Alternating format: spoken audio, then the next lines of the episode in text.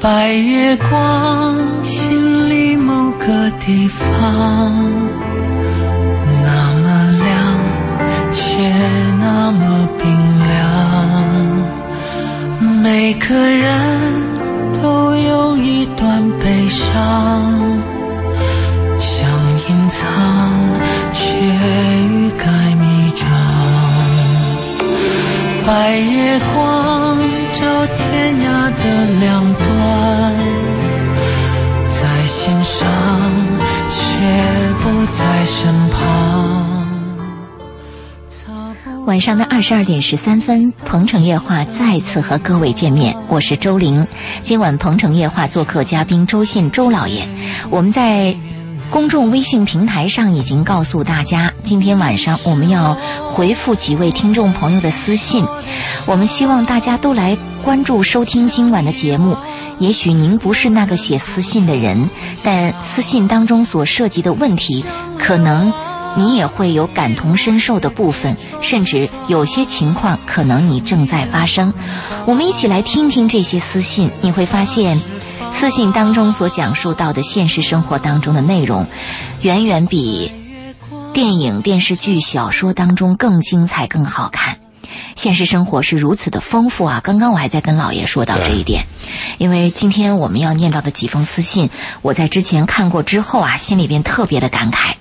那想不到，真的想不到。对，我还有个建议，就是听众如果要给我发私信，想在节目当中尽早的能够，嗯，我们谈一谈的话，就尽可能早发。是，比如说我们今天做完节目，明天后天你就发，我们就会安排。他有些听众是到星期四这一天，哦，他才其实发我把我的计划已经发给你了，嗯，噼里啪啦来了，是那我们就没有时间准备吗？然后过了一个礼拜呢，可能不等我们说，你的问题都解决了。没错，没错，嗯这是一个吧。还有呢，我们在做节目的时候，你会发现有很多比较精彩的微信，嗯，到你的微信平台，是而且这个微信平台它写的还比较长，显然是要花一段时间的。嗯，那如果你在听节目的时候，你编这段微信就会占据你的时间。如果对我们的节目了解，我们希望有一个交流的话，你提前把它准备好，没就听错节目的时候你就甩出去就完了嘛。嗯，这样的话，我们的机会就多一些嘛。还有一个就是，有些听众呢，不一定是你有问题，你可以提出你关注哪些问题。今天的私信就有有这样的听众嘛，他希望我们关注什么问题嘛？确实，对吧呃，可能有一些听众是这样，他刚开始没想到要倾诉自己的内容，但听节目听节目就勾起了他这种欲望，嗯对所以才临时的把他的信息发过来。呃，我们还是希望有备而来，这样的话对解决您的问题会更有帮助啊。好，那接下来我们首先来关注呃今晚的第一封私信。这封私信是这样写的：“周老爷您好，我是在周玲姐主持的《鹏城夜话》中发现您的。我向您请教一个我家的问题，希望您能回答我。我出生在一个又幸福又不幸的家庭里，幸福的是有一个好妈妈，为了我们姐弟几个，妈妈含辛茹苦，她忍受着父亲的欺负，始终是不离不弃，一直待在我们身边，把我们养大成人。不幸的是，我家有一个自以为是、小事则骂、大事则打的爸爸。从我记事儿的时候开始，我父母就长期内战，战火连连。邻居说，在我们出生前，我妈就受了很多苦，要我们长大后好好的孝敬妈妈。现在我们长大了，我们的父母也老了。原以为父母老了吵架就会少一些，但出人意料，今年爆发了全面战争。几个月前，因为意见不合，我爸就对我妈大打出手，我妈逃到了我姨家去了。我妈说要离家出走，她说她一直就想离开这个家，原来是舍不得我们几个孩子，现在我们长大了，她没有什么可以留恋的了，要一走了之。我妈让我们和我父亲谈一谈，劝我爸和我妈和平分手，各过各的。这一分家，我们的家就真的散了。如果劝我妈留在家里，我妈又很痛苦。您说我们怎么办？是按我妈说的分家，还是劝他们在一起过呢？周老爷，您是感情中的智者，希望您能给我们出个主意啊！这样的一个情况，应该这样说他最后一句话：“周老爷，你是感情中的旁观者， 旁观者，因为智者，智者真是要能解决自己的问题 的，是不是？我们解决不了自己的问题。”经历自己的问题多了，然后就变成了智者。旁观者清嘛，嗯旁观者因为跟自己利益嗯是有一定的距离的距嘛，离所以他显得比较冷静，显得高高在上。你看，我们有些人在评论别人的男女关系的时候，侃侃而谈，甚至好像像个圣人似的。其实问题落在他身上的时候，一样，跟落汤鸡一样啊，没什么区别。这个听众他写这个信呢，是个是个儿子写过来的嘛，嗯，关心他的妈妈的幸福，从小看他妈妈受欺负，他心里难过。现在又碰到了这样的问题，他的问题就是关心怎么办，因为他妈妈给他一个说法，嗯，让他儿子去跟他爸爸劝一劝，嗯，说这个，和平分手算了哎、其实还有一句话呢，让他们要他把他爸给训一顿，啊，然后再分手。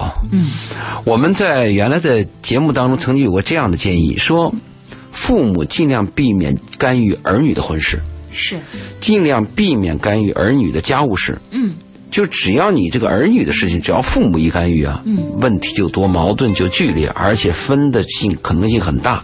对，因为大多数父母他们都比较狭隘嘛，嗯，站在自己的一面，很少有那种通情达理啊，或者是能够善于调和的这种父母。那翻过来讲呢，既然我们说父母既要尽量避免儿女的家庭问题，那我们是不是翻过来讲，儿女也要尽量避免父母的避免参与。与呃父母的问父母的题，问题是不是同等的？我觉得应该不是吧？应该是要参与一不下，的。从这个总的概念来讲，应该是平等的，应该是你不能参与父母的呃私生活。你比如说，我们呃听过很多次那个婚恋节目，就是给爸妈找对象，嗯，那女儿站起来就说：“我妈不能再找，是嗯我妈伺候我爸伺候了一辈子，现在刚清闲下来，怎么怎怎么再找啊？”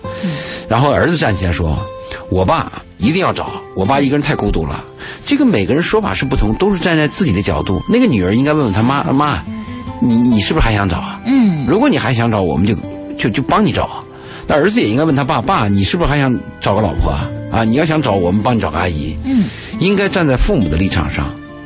所以呢，我们不能拿自己的感觉去介入别人的生活，这方是不应该干预，不能介入。呃但是有没有帮？不能介助和关心，这是另外概念了。对对对，因为我明白你的意思，你的意思说父母我们要关心，我们要爱，我们要给予帮助，嗯，这个是是必须的。尤其是在一对父母说要考虑说分手，为了孩子一以致熬到到这种程度的情况下，比较剧烈。对这个时候孩子是不是也应该出来说几句话？对，那我们再翻过来谈我们刚才的前面那一趴的话，就是我们说父母不要介入儿女的私生活，不要介入儿女的婚事，但是一旦发现儿女当中有出现重大伤害，或者是有品质问题、有道德问题、有恶习这些问题，父母要果断介入，而且要快刀斩乱麻。是我们要是不是这样说过吗？没错视对情况而定那如果这样说，那么翻过来对儿女来讲，如果发现父母有恶习的问题、有重大伤害，有可能发生的更可怕的事情，嗯，那么儿女是不是也应该立刻介入？比如很简单，你爸拿个刀砍你妈，你管不管？你不能说你爸那妈是你们的事儿，我我们不 不能管介入，那不行的对嘛。是 你作为一个普通人，一个路人，你都要管的嘛。这里边有几句话叫你看了以后呢，多少有点感动。呃，儿子说是幸福又不幸的家，他讲的幸福是妈对孩子的付出，不幸就是讲父母的矛盾，而且他的妈呢一直忍受着父亲的欺负，目的就是保护孩子，让孩子长大成人。如果我们的母性是这样的话，叫我们每个做儿女的是很难过、很很呃很难过的事情。一方面，一个妈妈要含辛茹苦的带孩子，一方面还要忍受着丈夫的欺负。你说这个女人过了一辈子是多太难不容易了，对哎呀，真是太不容易了。而且邻居都说，邻居啊，邻居跟他讲说，你们这些孩子长大一定要孝敬你妈呀、你妈为你们吃了很多苦啊。嗯，这是邻居给他们讲的。他儿子以为父母老了以后呢，问题可以解决，就像我们对很多婚姻的问题，以为是你们处一处吧，过一段问题就可能解决吧。有些问题确实过一段是解决了，嗯，这个解决的问题是一个是缘分，一个是双方的文化修养，还有一个爱，还有一个态度。我的积极，我就希望解决。嗯，那有些问题真是不能解决的。什么不能解决呢？就是我们谈到一个恶习，你说打这女个人，家暴家暴怎么能解决呢？是家暴要靠法律解决的。真的， 家暴原来是街街道居委会老大妈管的事儿，现在是刑法管的事儿。所以这个东西啊，应该报警。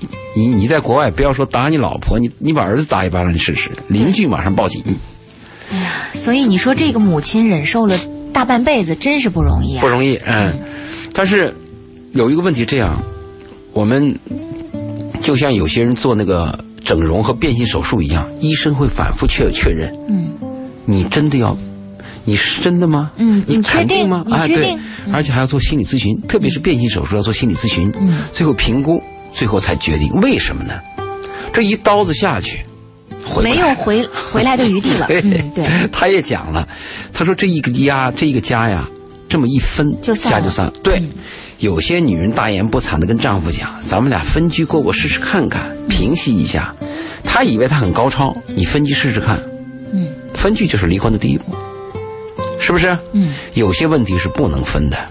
有些问题就是要熬的，所以他就问我们这个家是熬还是分？我们呢，现在看的你这几句话和和你写的这个东西，我们感觉是好像应该要分，嗯，但是你写的是不是客观？对而且我们没有问你爸，对，具体是什么原因促使他频频的有这样恶劣的脾气和情绪的表现啊？什对啊么原因？这个我们都不知道。如果说我们问了你爸，你爸你跟爸我说，一肚子委屈，你爸一肚子委屈，你爸说我其实我早就想离婚了，但是我就为了你们儿女，我舍不得，我一直熬到今天。你妈没事儿就给我白眼儿，而且他妈歧视我，呃这个诉了我说风凉话，或者你妈背着我又跟谁谁怎么了？嗯，这不这些问题我们不知道。对，这个问题就是，如果说你要像你妈说的，把你爸骂一顿，然后就散家，就分家，我建议是你跟你妈要做一个评估。你跟你妈评估怎么评估呢？就多跟你妈聊聊，好好谈一谈。你到底咋回事儿你把你妈来龙去脉，包括你妈原来那些什么恋爱期间事儿，你都搞 清楚， 对，确认一下。确认。如而且你确认，你妈离开这个家就是脱离了苦海，嗯，而且你确认你妈离了家，下一半的生活你怎么安排？是住你家，还是住你姐家，住你妹家，还是你们家轮家过哪一家？一个月养一养一天？嗯，还是你妈外边现单独在不现在就有个办的相好，马上可以再成婚？下一步也要想一想。是，先别忙着来做出决定，反正总之这一步一旦是分家，就像他说的，分了散了，嗯回不去的。咱们先来做一下评估，再来考虑一下母亲未来的一些生活安排问题。对把这些都捋清楚了，想明白了，我们再开始行动下这一步。个一加一散就像泼出去的水呀、确实，收不回来了。嗯，呃，如果你妈去你爸确实要分的话，我建议是不是来个这么一招儿，先分居。啊，因为你决定这个婚姻确实很伤害、很恶心的话，我不如先分居。嗯反正你妈又不急着结婚，那婚姻保持就保持了嘛，跟你过嘛。对你跟你爸讲，你说妈跟你过不了了，你说我要让我妈帮我带孩子，嗯，我舍不得离我妈，我要养她。嗯，是不是这样？走一个中间的步程，走一段稳定下来再看。是，那，你爸，你爸从今以后学好了，你妈又想你爸了，是不是再回去，给嗯对自己留一个退路？没错，没错，啊，这个也是可以权宜之计的哈，啊可以考虑一下。呃，这是我们对这封私信的一个回复对。其实对于每一段婚姻，我们在节目当中，呃，针对这样的婚姻，呃，是合是分这个过程里，我们都是很慎重的。嗯，啊，从来没有说呃不行就赶紧分这样的话，呃，很少说出来，因为我们真的是担觉得心每一段婚姻都不容易，都有艰难，都有艰都难。有曲折的时候，嗯都有想一百次杀死对方的时候。是的，是但的，最后有些婚姻过来了呀，嗯，感激啊，一个缘分，一个插曲，他们又过下去了。老的时候扶着手的时候，会说幸亏那一天我没有，没错。怎么怎么，是，那下一时段回来，我们将针对今天晚上的私信继续来回复啊。接下来我们会关注第二封私信，也欢迎收机前的听众朋友在稍后的时间里继续收听《鹏城夜话》周线时间，稍后见。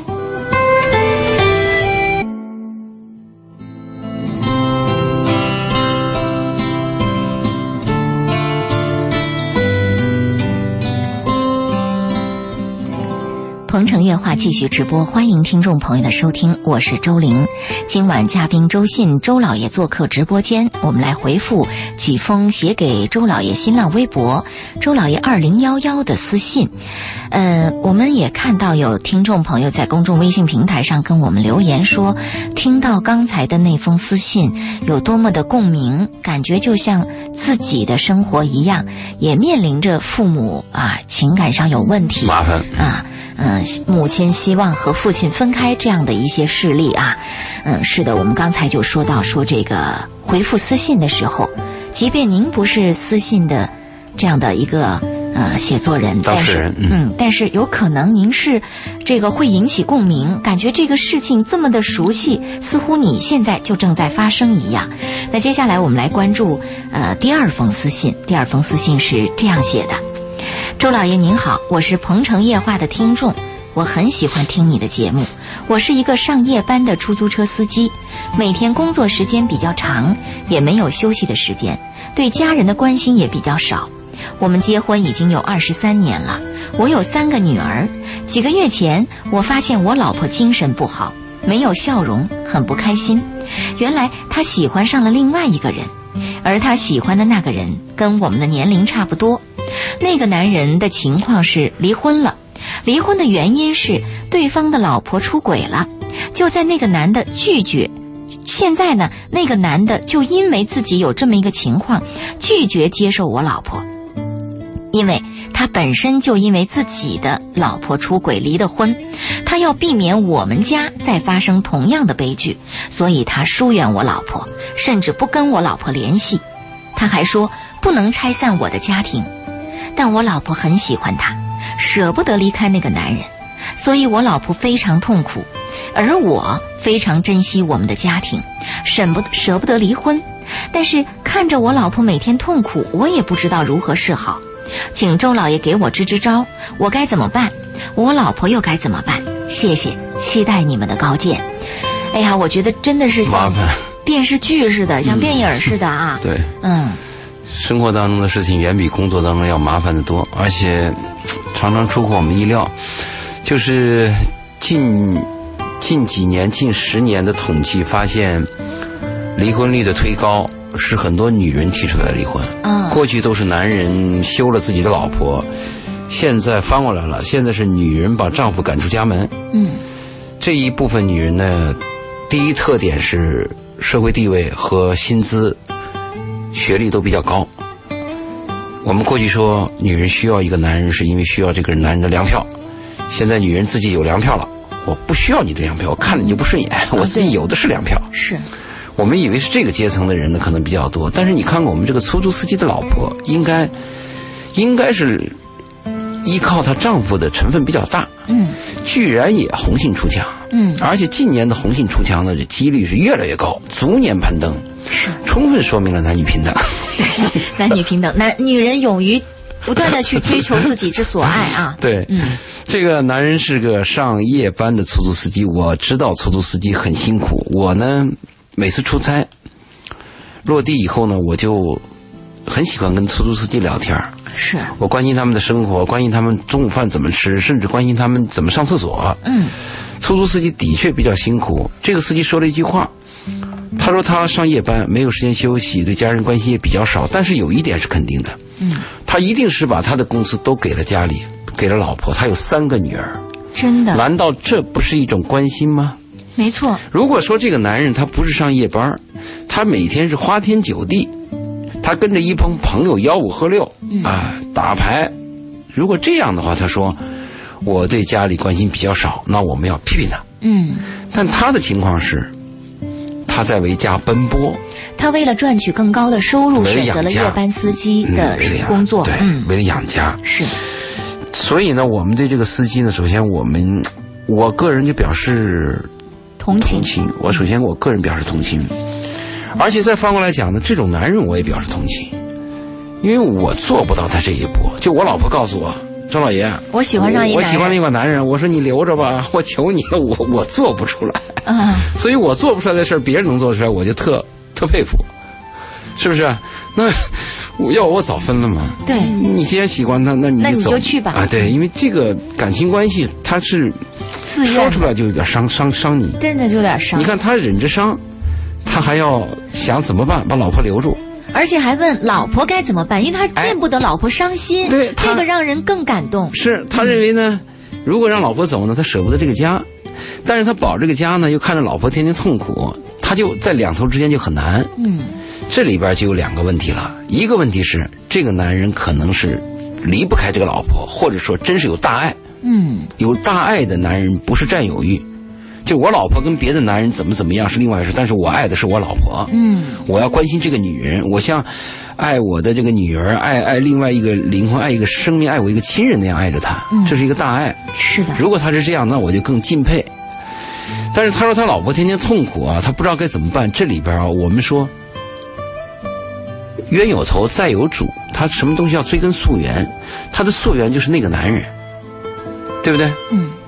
如果那个男人能表示出来，因为我本身就是老婆出轨离的婚，我不愿意让这种悲剧再在你们家发生。如果这个男人确实是心里这么想，心里真这么想的话，那就要跟这个男人去做一个联手工作了。嗯，比如，那个男人就应该是断了他老婆的电话，任何电话不回，甚至在这个失踪。嗯，我们跟女朋友吹都可以玩失踪嘛，对，对不对？那你跟一个婚外情的人，而且你要做的还要保护人家，那你完全可以做到的嘛。没错我们担心的是那个男人说的话表现出来的东西，不一致。对我担心这个。你看啊，这个男人既然知道跟他老婆有有这样的呃事情会影响到别人的家庭，嗯，他还能走到这一步。你要知道，一个女人对一个男人敢这么大胆的、这么爱袒，露的说爱，而且你要知道，这个女的是有三有个家女的儿，对啊，，他敢这么这样做嗯说明啥问题？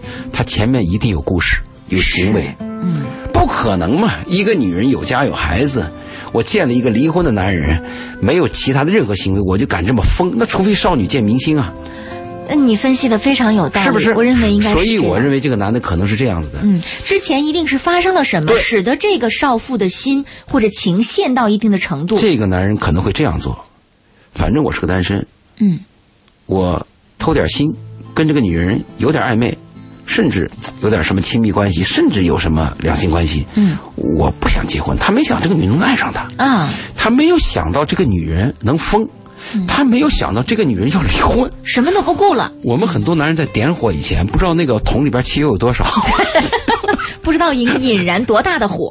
嗯 他就以为一根火柴， 他不知道那个女人疯了那个能量有多大，是，所以他现在害怕了。嗯，害怕也行，我们既往不咎。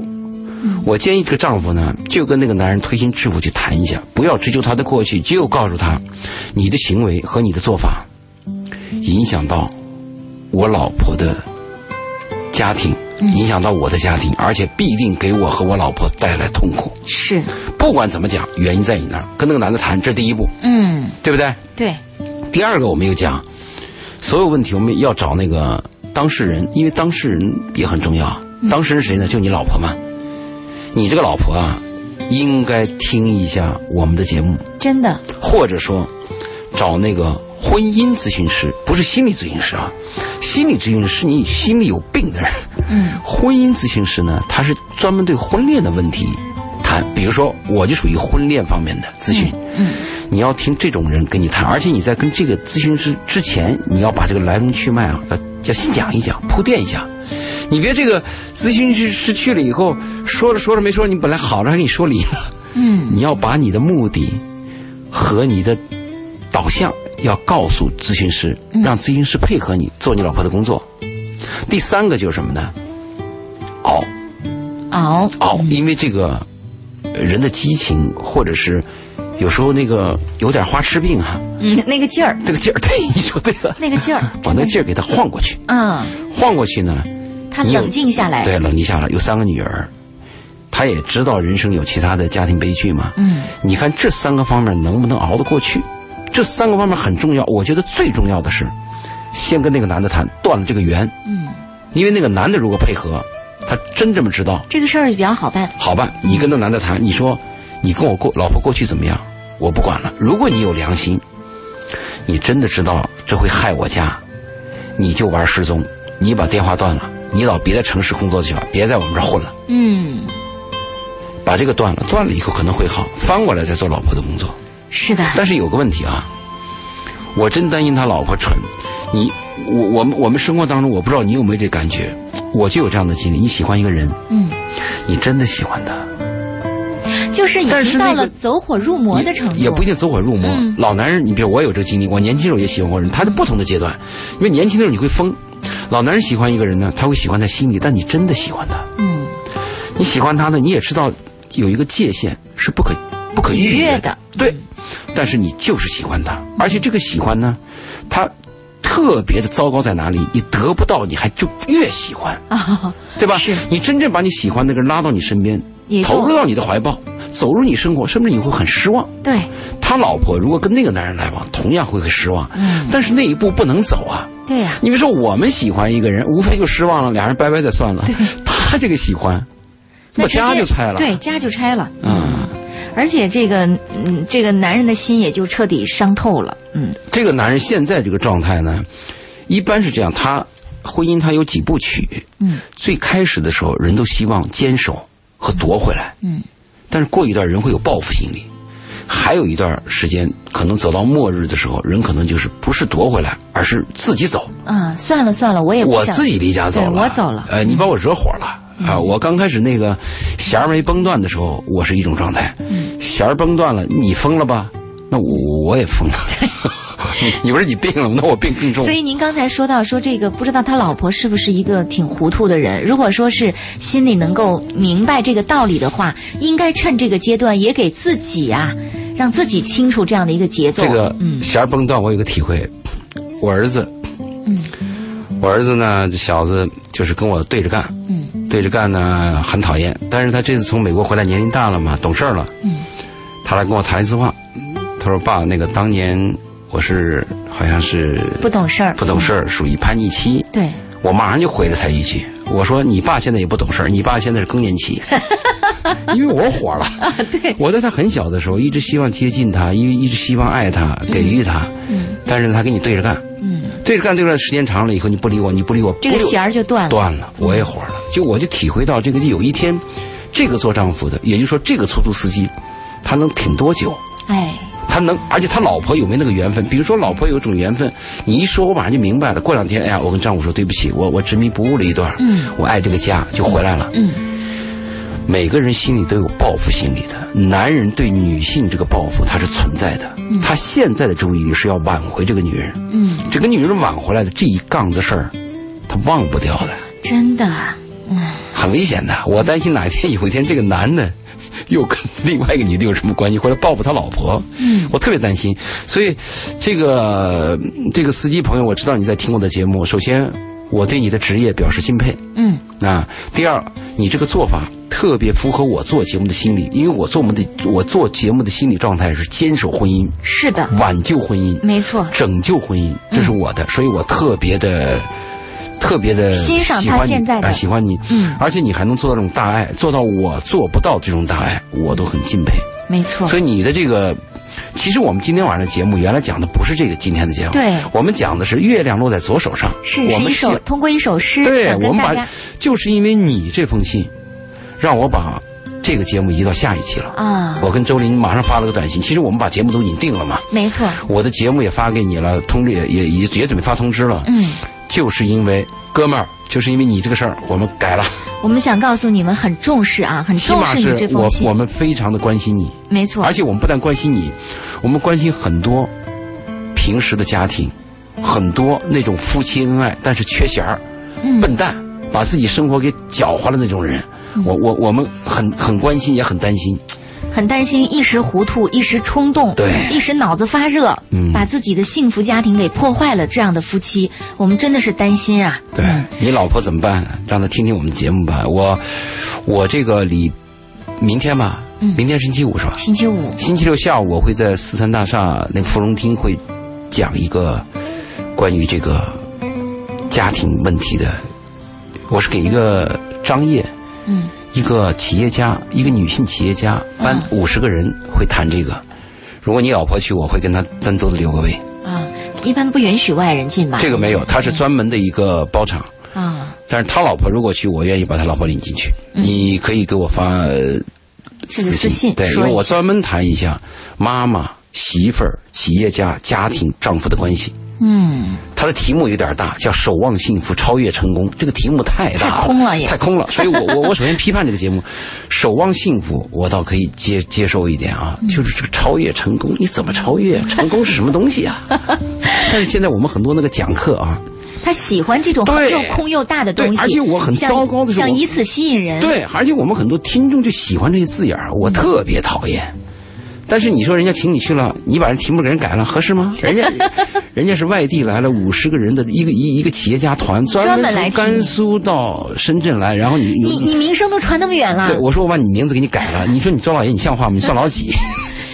你都传到甘肃去了， 对，真够远的。张掖，好的，那这封私信我们就回复到这儿啊。这位上夜班的出租车司机，我们祝福您能够顺利的解决这个问题。我们也期待您回头回复我们一个比较好的消息啊。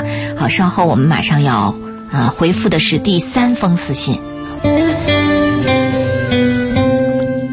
第三封私信这样写给我们，他说：“周老爷晚上好，我出事儿了。”看到这一句，我心里咯噔一下啊。我也是，嗯，他说突然意识到第二次的婚姻是又一次跳入火坑，如果再有一次机会，我宁愿选择一个人过完余生。我和我老公因为在钱的问题上矛盾很深，因为总谈钱，搞得我们遍体鳞伤。去年六月，我们还是在恋爱期，他在东莞，我在深圳，我们平均两个月才约见一次。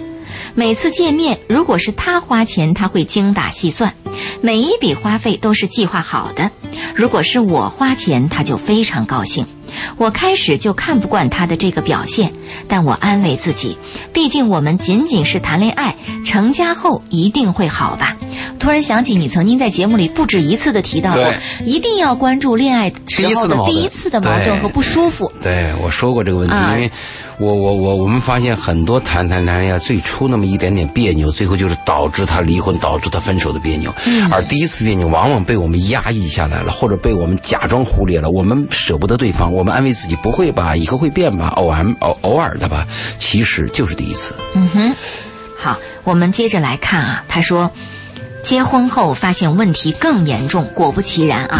虽然他这种人本性善良，但生活消费上很抠门儿，把金钱看得太重，轻视我的心理感受。任何事儿谈钱计算得很清楚，还经常把别人送他的东西当成礼品转送给我。他会说是别人送的，我非常在意这一点。从恋爱到结婚，他几乎没有花钱买礼物，几乎都是把别人送他的东西当成礼品转送给我的。这就是他对待生活的态度，这就是他对待金钱的态度，这就是他对我的态度。更令我伤心的是，结婚后他和我是 A A 制，经济上几乎没有来往。谈恋爱 A A 制我可以理解，但结婚后还要分得那么清楚吗？我嫁他为什么呢？难道我们的婚姻仅仅是 A A 制，仅仅是谈房贷、谈账单儿？为什么不一起让双方感受到有爱才有家呢？我再举一个令人难以启齿的例子：今年五一我去东莞看他，我们在东莞没有房子，只能住酒店。他帮我付了第一天的房费，第二天他就找理由回避，一直等我把第二天的房费付了，才来酒店和我见面。他的这种行为着实令我寒心。他的行为不仅仅是抠门儿，而且有些卑鄙，我很失望。我的痛苦是，我的丈夫不是一个坏人，但和他生活在一起让我很痛苦。平常没有什么话，就是谈钱的时候非常有兴致。我不知道是离开他，还是努力维持这个婚姻。我也多次尝试过沟通，但几乎没有效果。只要谈到钱就麻烦了，谈别的他没兴趣。如果我的第二次再婚姻失败，我难以承受，就连我的父母和家人都会承受不了的。农村人都是很爱面子的。我期待老爷您在无数的微博中能看到我的私信，更希望您在百忙之中抽空听听我的心声。拜托我最最信任的周老爷，希望您帮我解开情感的心结，告诉我该怎么办。我很想努力，共同建立一个温暖的家。这种男人，我还是真的是从这个私信上第一次碰到过。我见过，哎呀，我见过这个男人，我见过什么样的男人呢？呃，有一个男人在结婚的时候跟那个新娘子讲啊，请朋友来吃什么菜，啊、他的建议是吃花生米。啊，这个 新娘就问他为什么，他说吃花生米他吃就少，因为那花生米呢，我们不要给他配勺子，我们给每人配个筷子，这样他夹花生一粒一粒米的啊一粒，他而而且容易掉。哎呦我的妈这呀！是这是他们结婚的时候，啊，最后离婚的什么事啊？离婚的时候，那个男人围着一个枕头，专门跑回家来要取这个枕头。嗯他说那个枕头呢是当时他花钱买的。天哪，就为了拿回那个枕头，结婚的时候办婚礼要吃花生豆，他这个他这个嗯买酒的时候到商店去买酒，每一瓶酒啊，每一瓶酒啊，它里边不是有一个页面的高度吗？啊，他会比一下，就这看个哪个高度高一点。，对哪个高度高一点。嗯，而且糟糕的是，这个男人的职务和职业还社会地位都比较高。嗯，他是一个有钱人，嗯，而且还是个有地位的人。天哪，但是就出现这样的问题。所以为什么我一再跟年轻人谈恋爱的时候，我一再讲就是要注意第一次的别扭。很多男孩女孩到我这儿聊恋爱的时候，我就会问你们第一次的悲伤是因为什么原因？还记得吗？第一次让你的感动你还记得吗？嗯，如果第一次的感动让你感动，你可以发现这个人他的品质在今后当中会给你那种爱，也会让你感动。如果这个人第一次让你悲伤的一件事很别扭，你就像这个女孩讲的，嗯，是不是？第一次请他把别人东西拿回来， 说送给你，别人拿回来东西送给你当礼品，嗯你刚开始感到别扭，今后他就是这个别扭。嗯，但是他的痛苦在哪里啊？我特别能理解。他别说的了这没么什么大太多的毛病，就这个问题对，他说我的痛苦是我的丈夫不是个坏人。啊。注意，注意，男女关系不是对方坏不坏，而是你们俩是不是契合。合不合适？那江洋大盗和那女痞子过得很好， 对，是不是？俩人都是坏人，都是坏人。男女关系的最高境界就是臭味相投。真的。我们讲好听的话叫和谐，嗯，实际上难听的话就是臭味相投。是的，你的痛苦在哪里呢？不是你丈夫是不是个坏人，所以这个女孩，这这个这个这个少这个少妇还是个妻子，我跟你讲，已经是第二次婚姻了。，对你不是说判定一个坏人我就离开他，或者他是个好人我就嫁他。好人跟你没关系，坏人可能也跟你没关系，但是合得来合不来跟你有直接关系。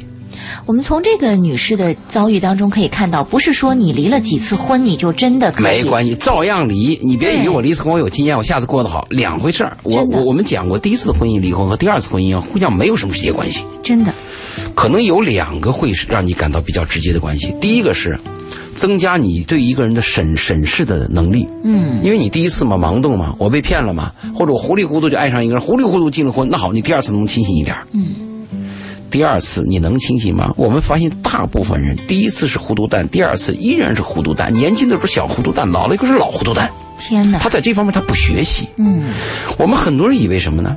那结婚生子，长大以后当爹当妈那是自然现象。嗯是从生理上人从小到老，从少到衰，那是个自然现象。但是你要从一个懵懂的人变成一个智慧的人，这是不是一个自然现象啊？我要从一个啥都不知道的人，我变到能识别善恶、能识别人的好坏、能识别人的高低之分的人，这不是一个自然现象，这一定要经过学习的。没错，所以，我们这个婚恋课真的有必要。其现在有些大学啊，已经开始谈这个问题了，是不是要给大学增加婚恋课？有两种人的意见，有些人积极反对，说大学生就是读书的时候嘛，敢参加什么婚恋课？可是我记得你说要从娃娃抓起对，呢我说的不是大学，我认为从小学、从幼儿园就要开始。当然，那种方法不同，对，不一定是恋爱，但起码告诉你怎么样识别一个人好和坏、善和恶。嗯，所以这个女人，我告诉你，你千万搞清楚，你的痛苦说你丈夫不是一个坏人，不是坏人的问题，是跟你背道而驰，和你价值观完和你全不一致对，是冲突的问题，嗯，对不对？一个很好的人跟你在一起别扭，一样别扭，嗯，所以这个概念你要搞清楚。但是她有一个问题，她讲的实际上也也也讲的很贴切。她认为她丈夫在东莞给她付酒店这个费用，第一天付完钱，第二天假装不来，就等着你把钱付完了我再来。嗯她认为这个行为不仅仅是抠门，而是卑鄙。嗯，的确是。如果我没有钱，我直接告诉我妻子，我没我欠钱债了。嗯但是我有钱，我动着心眼儿，嗯看着你悄悄摸摸的把这事干完，就就像刚才我跟你讲，我我知道的那个那个新郎子说，花生叫米人家我让人吃花生米，这个不是没钱，这是卑鄙，嗯，这就是卑鄙，动心眼儿了。是如果你的丈夫真是这么卑鄙，假设是这么卑鄙的话，他可能会卑鄙很久，真的。是不是？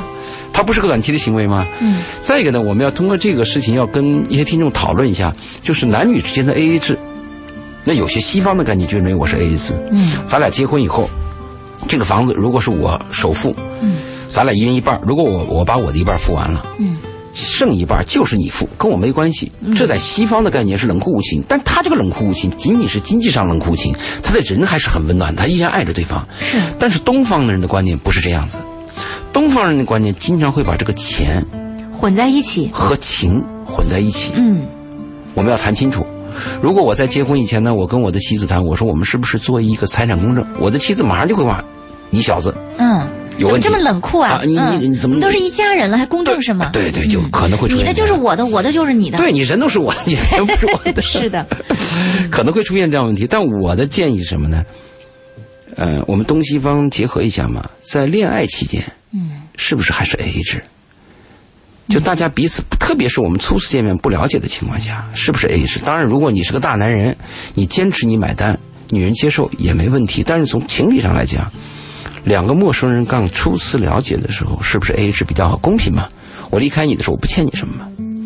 但是结婚以后，我个人反对 AA 制。你说一个家，你比如说我一月挣两万块钱，我老婆一月嗯两挣千两，千块钱怎么 A？我 A 一次 A 个两千就没了。好，也是哈。哦，这方面我们在下一时段回来再继续补充呃一点啊，呃，关于 A A 制，我们怎么去看待婚姻当中的 A A 制啊？增加几句。那么稍后的时间里，欢迎大家继续来收听《鹏城夜话》，等会儿接着再见。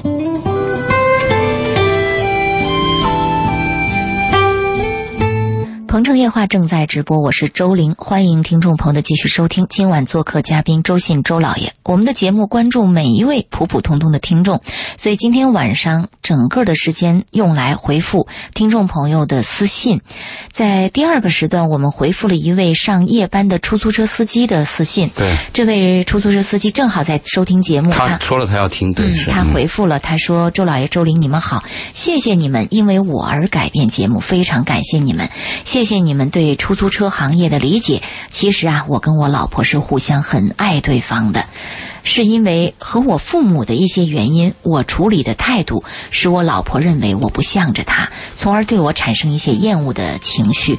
这里边可能是妻子和公公婆婆之住在间的一起矛盾啊。”是不是住在一起？住在一起就容易矛盾，对。对，造成的这样的一个情况，嗯呃，妥善处理吧。毕竟维持一个家很不容易啊。希望我们这位出租车司机在辛苦工作的同时，也能够把家里的问题处理好。对，百年修得同船渡，千年修得共枕眠。共枕眠嗯对，要珍惜。夫妻之间家一旦散就散了。是啊，这是多深厚的缘分呐、好好珍惜哈、还有三个女儿，对，没嗯哎多难错。得。呃，我们继续来说，在我们说到的第三封私信当中的这位女士，第二二次婚二婚的这个问题，对，第二次结婚，结婚当中、呃发现这个自己的丈夫是一个如此抠门，甚至表现卑鄙的男人。但是她痛苦的是说，这个男人他不是个坏人不是个坏人。啊，刚刚老爷说了， 说是不是坏人与婚姻当中是不是合拍没关两系码事儿，没关系嗯啊。婚姻就是臭味相投，您刚才谈到了，嗯，所以。这位女士就说到了，在婚姻之后，呃，这个结婚之后，两个人还 A A 制。嗯我们还在说到了婚姻当中的 A A 制这个问题。那么就这个问题，老爷是不是还可以再跟我们补充几点？我是建议结婚以后不要有 AA 制，结婚以后应该是尽可能的，就是多贡献。嗯，就我自，如果是我赚钱赚得多，那就都用我的，嗯，对吧？如果说我会做饭，那我来做；是，我会洗衣服，那我来洗。嗯，我们希望结婚以后都做成我愿意。我们特别害的，你必须。如果是你必须，一个家老出现，你必须这样，你必须这样，你应该这样，这就成了权力介入，这个是最伤害男女关系的一个原因。如果是我愿意，我愿意交工资，我愿意做啊，那这个是非常好的一件事情。是，这个女人说到她第二次婚姻又跳一第就就那个跳一次火坑啊，嗯，也许第三次婚姻依然跳一个火坑。如果他不学习，他不成长的话，因为这里边我要跟你讲什么呢？家家有本难念的经，每个人都有身上有你讨厌的恶。比如说换，比如说换一个女人，假设换一个女人，嗯，这个女人对这个男人老谈钱呢，嗯，她倒是可以接受的。就这个男人对这个女人老谈钱的不话，，我假设嗯现在这个女人不是这个女人，嗯，而啊换了一个女人，嗯，换了一个女人，她跟另外一个男人谈恋爱，那个男人也也跟她丈夫谈恋爱，她丈夫也是老谈钱，嗯，但恰恰这个女人跟她可以接受这种谈话，嗯，就谈钱没问题，咱谈清楚嘛，对啊，对吧？她也可以接受，是，那咱们就干脆就 A A 制，就就就，对包括我住房，咱就一天一是天，这一个人一天，对没问题，我挺我挺能接受的，是一啊，这就不是问题了对，，所以我为什么翻过翻过来跟她讲呢？就我为什么跟她说你你结第三次婚还是跳入火坑？嗯，我讲的话的含义就是告诉你，每个人身上都有叫你别扭的东西。嗯，爱情和婚姻的区别在哪里呢？爱情是你身上那个东西的爱的东西还存在不存在，还吸不吸引我？如果你身上那个爱的东西还存在，我还爱着你身上那个可爱的东西，而且你在还吸引着我，我们的爱情就存在。嗯、婚姻是你身上最大的那个恶，如果我能接受，婚姻就存在。啊，婚姻和爱不爱没关系，就是你身上最大的那个恶，我能不能接受？嗯我比如能不能忍受？对，比如这个男人谈钱，你是无法接受，因为你最喜、最厌恶的就是谈钱。你说不注不注重你心理的感受，把你搞得遍体鳞伤。嗯，但是换另外一个人呢，那个觉人得是没什么所谓，啊，那个人你你你只要不抽烟、不打麻将，你谈钱没问题。他最讨厌的是打麻将和抽烟。哎，所以这个点不一啊，样，对对，所以所以我为什么跟你讲，如果你再结第三次婚，依然是跳进火坑，我不知道他能能不能懂我这句话。就是说你依然会碰到那个人身上有让你有一不种喜恶欢的地方对，可是如果你能接受，那就不是你问能容题，下对方的恶，这个家就存活了。我们婚姻最大的问题是身对方身上那个最大的恶，就你认为最大的那恶，嗯，你容不下。我们说过嘛，婚姻和爱情不一样啊，爱情是眼里容不得沙子，啊嗯婚姻可以容得沙子，问题是容几粒沙子，容多大的沙子？对，是这样，所以这个女人，我跟你讲，你要注意。你问我说这个婚姻应该怎么办，我从几个角度跟你谈，我不知道你能不能听懂。嗯既然你说你丈夫他不是一个坏人，你能不能调节你自己？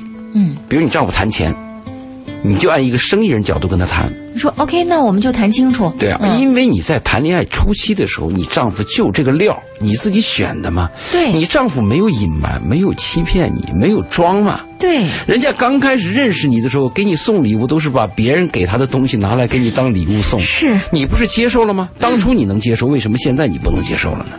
是，我们对人的要求，结婚以后只能降低，不能提高。哎，有道理。呃，这就是我们不断的跟大家提到说，但一是定要关注你恋爱当中的第一次不舒服和对第一次的感受的那种难受啊，我们结婚以后对别人的要求要降低，嗯，我们结婚以后对自己的行为要提嗯要提高对，这个那个搞清楚。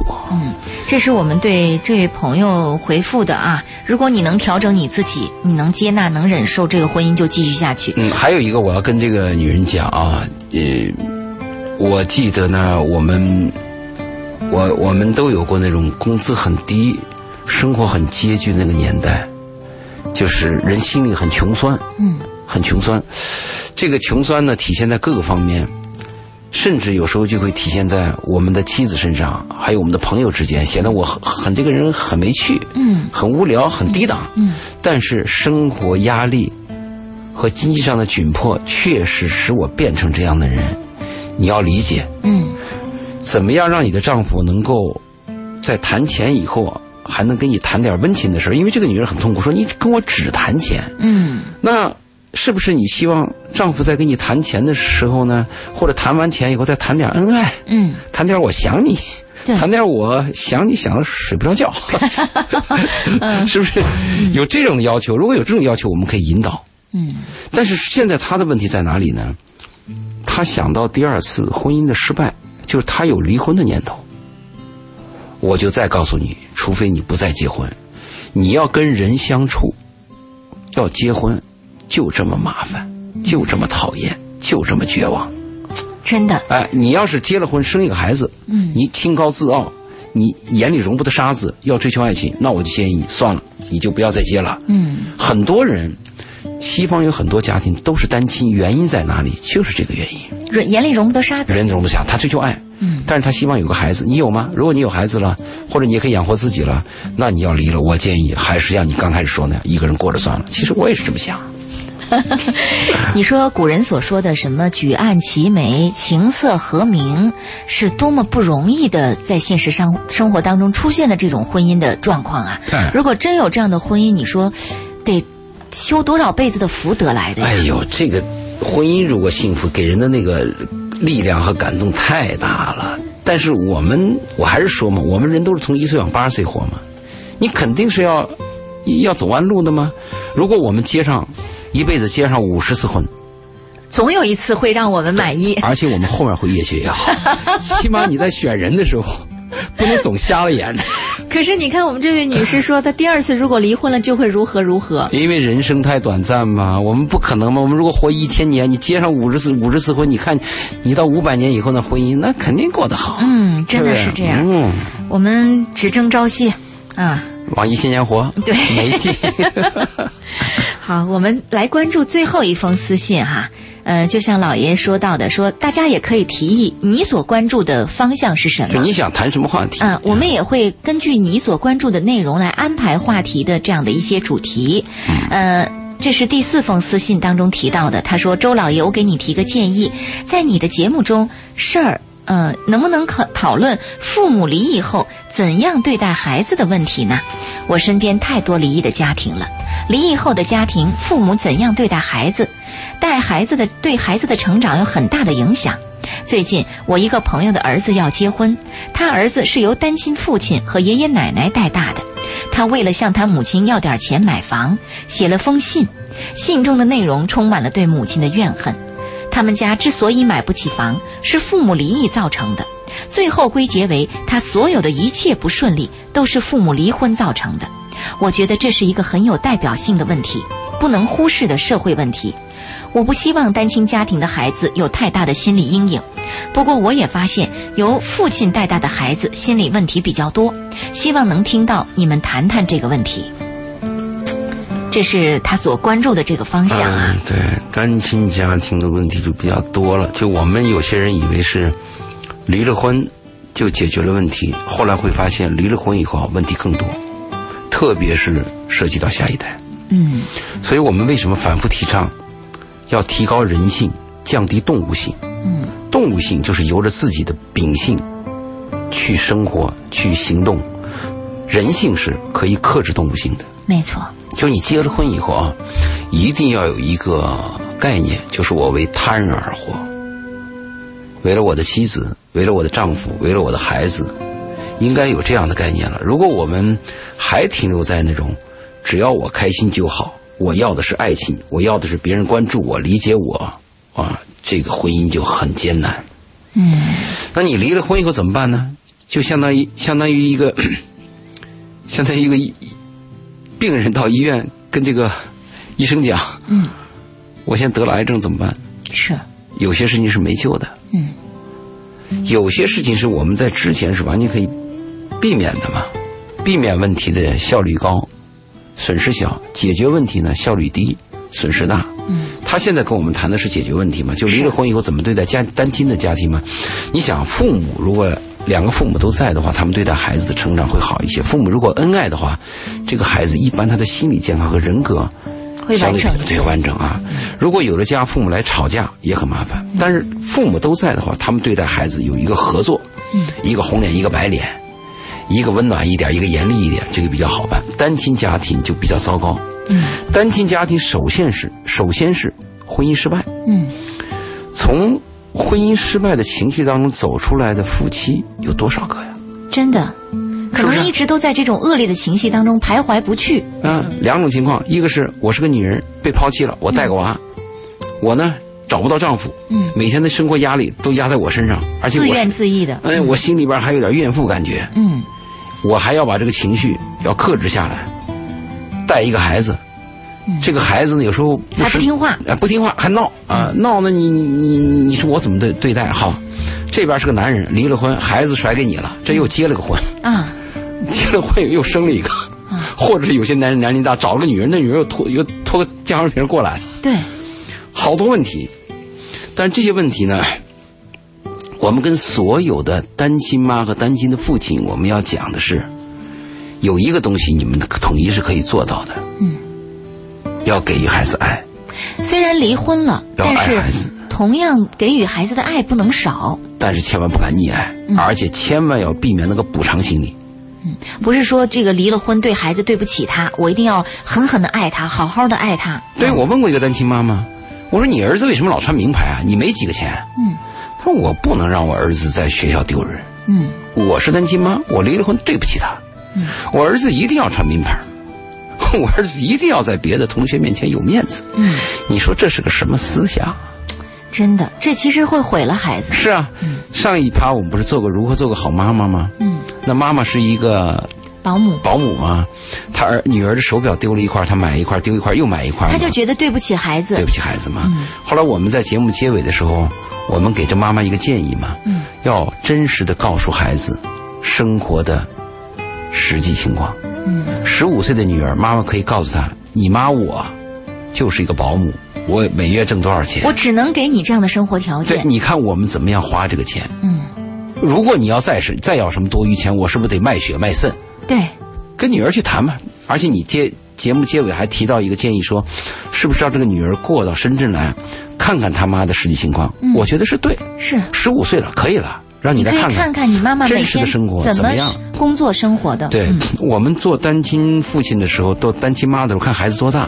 如果孩子很小，避免谈这个问题；如果孩子有些大了，有些思想，甚至在班里边，别人会问：“啊，你你你你你怎么没妈？或者怎么怎么老见你你没见你爹来接过你？”嗯，如果年龄大了，如实跟孩子讲，你就说我跟你爸爸，我们在生活上有分歧，你爸爸喜欢他单独过，嗯，我呢喜欢和你在一起过。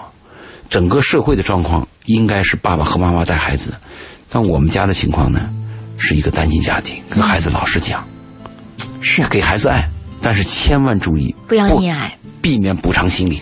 嗯，这样我们回头抽一个节目的时间哈、针对这样的一个情况来做一个主题讨论。因为今天节目时间有限，我们不可能把对把这个问都题说嗯做一个很全面的说法。无法深入呃，因为这个离异家庭带孩子的又会有很很多种类型哈、不同的类型可能对待的情况又不一样，孩子多大的情况也不一样，家庭收入、经济状况的不同也会有不一样。那我们再抽一个时间吧，再跟节目当中再跟大家好好的聊一聊这个问题。嗯，呃，我们来关注最后一封私信啊，这封私信写到的是周老爷关注你几年了，对于我个人的感情问题，想听听你的建议。我现在二十八岁，离婚好几年了，有个孩子，我是否该像你曾经讲过的，要单身过一辈子，还是找个人嫁了呢？会幸福吗？嗯、我们看到关于这方面的一个呃考虑啊，不仅仅是在离异当中的人群，现在有很多单身未婚的人啊，因为在找对象，普遍找不到自己合意的对象的情况下，也开始陷入到一种很绝望、迷茫的状态当中，索性就在问说：我是不是就不要结婚了？我不适合结婚，我是不是就应该一个人下去了？嗯，这都有。嗯如果是未婚的，他要问这个问题的话，我给他的建议是，应该努力结一次婚。你怎么知道你不适合结婚呢？你怎么知道你跟这个人就要离婚呢？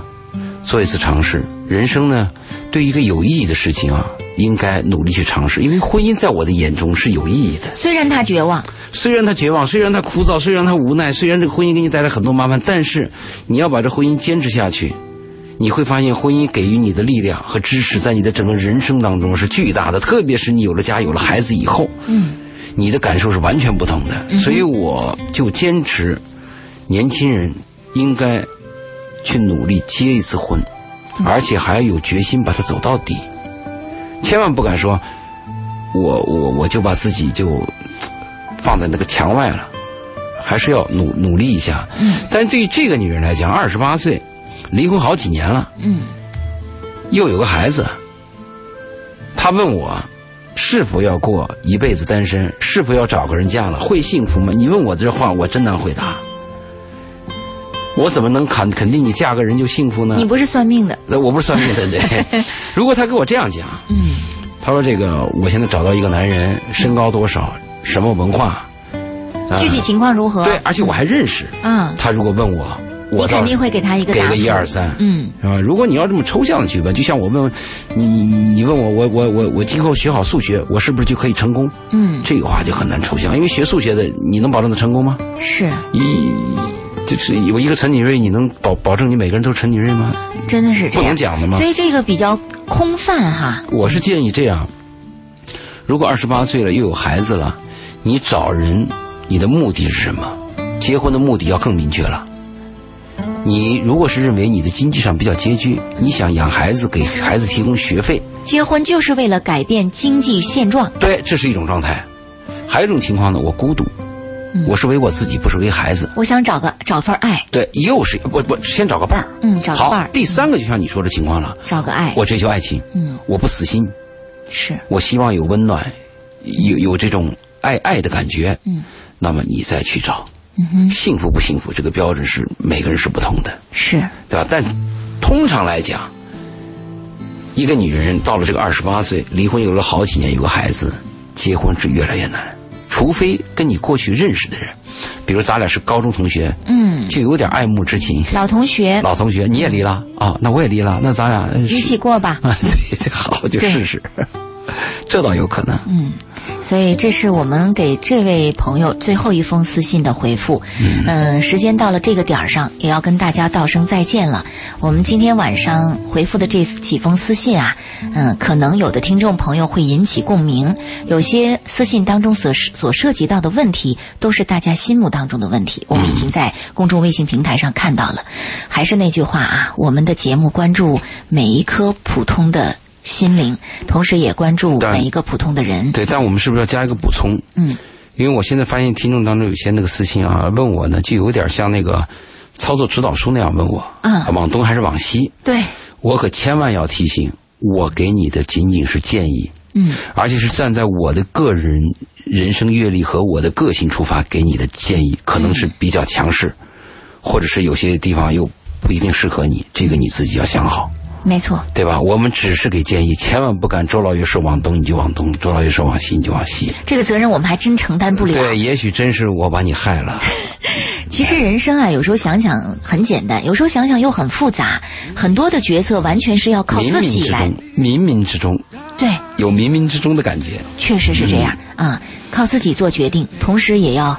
有的时候也真的是得有种对命运的这样的一种妥协和接纳的这种好状像态是。今晚的节目就到这儿，感谢各位的收听，我们下期节目再会。好，再见。